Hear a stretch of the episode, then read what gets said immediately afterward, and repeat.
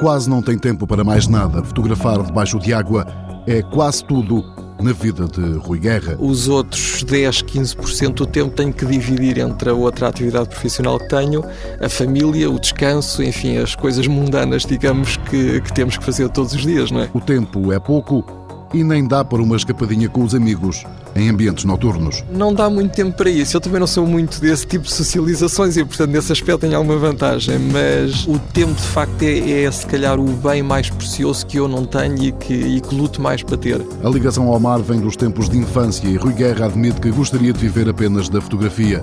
O problema é que em Portugal é uma atividade quase sem retorno com uma máquina fotográfica com a respectiva caixa estanque e flash e tudo, eh, estamos a falar de equipamento de boa qualidade, pode ascender facilmente aos 8, 9 mil euros e, portanto, é, é preciso um investimento muito grande para praticar, digamos, esta atividade. Junta-se a isso a falta de condições ideais para a fotografia subaquática em Portugal. Muitas vezes, durante o inverno, estamos a mergulhar e a fotografar com um metro de visibilidade Portanto, só para termos uma analogia, era como dizemos a um fotógrafo de paisagem para ser uma fotografia de paisagem num dia de nevoeiro. A costa mediterrânica tem muito melhores condições, mas foi no Faial que aconteceu um encontro que nunca esquecerá.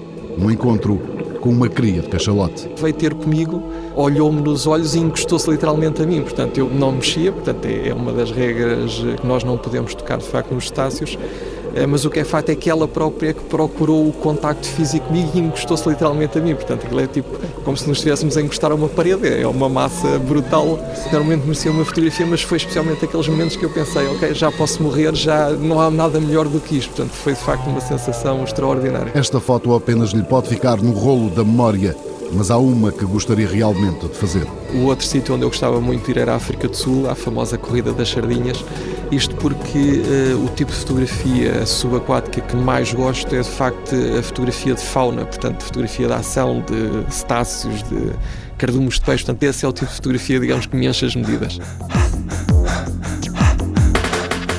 Rui Guerra, 40 anos, natural de Lisboa, funcionário numa empresa de construção e administração de condomínios, dedica-se desde 1992 à fotografia subaquática. É vice-campeão do mundo e pentacampeão nacional. Apoio Instituto do Desporto de Portugal.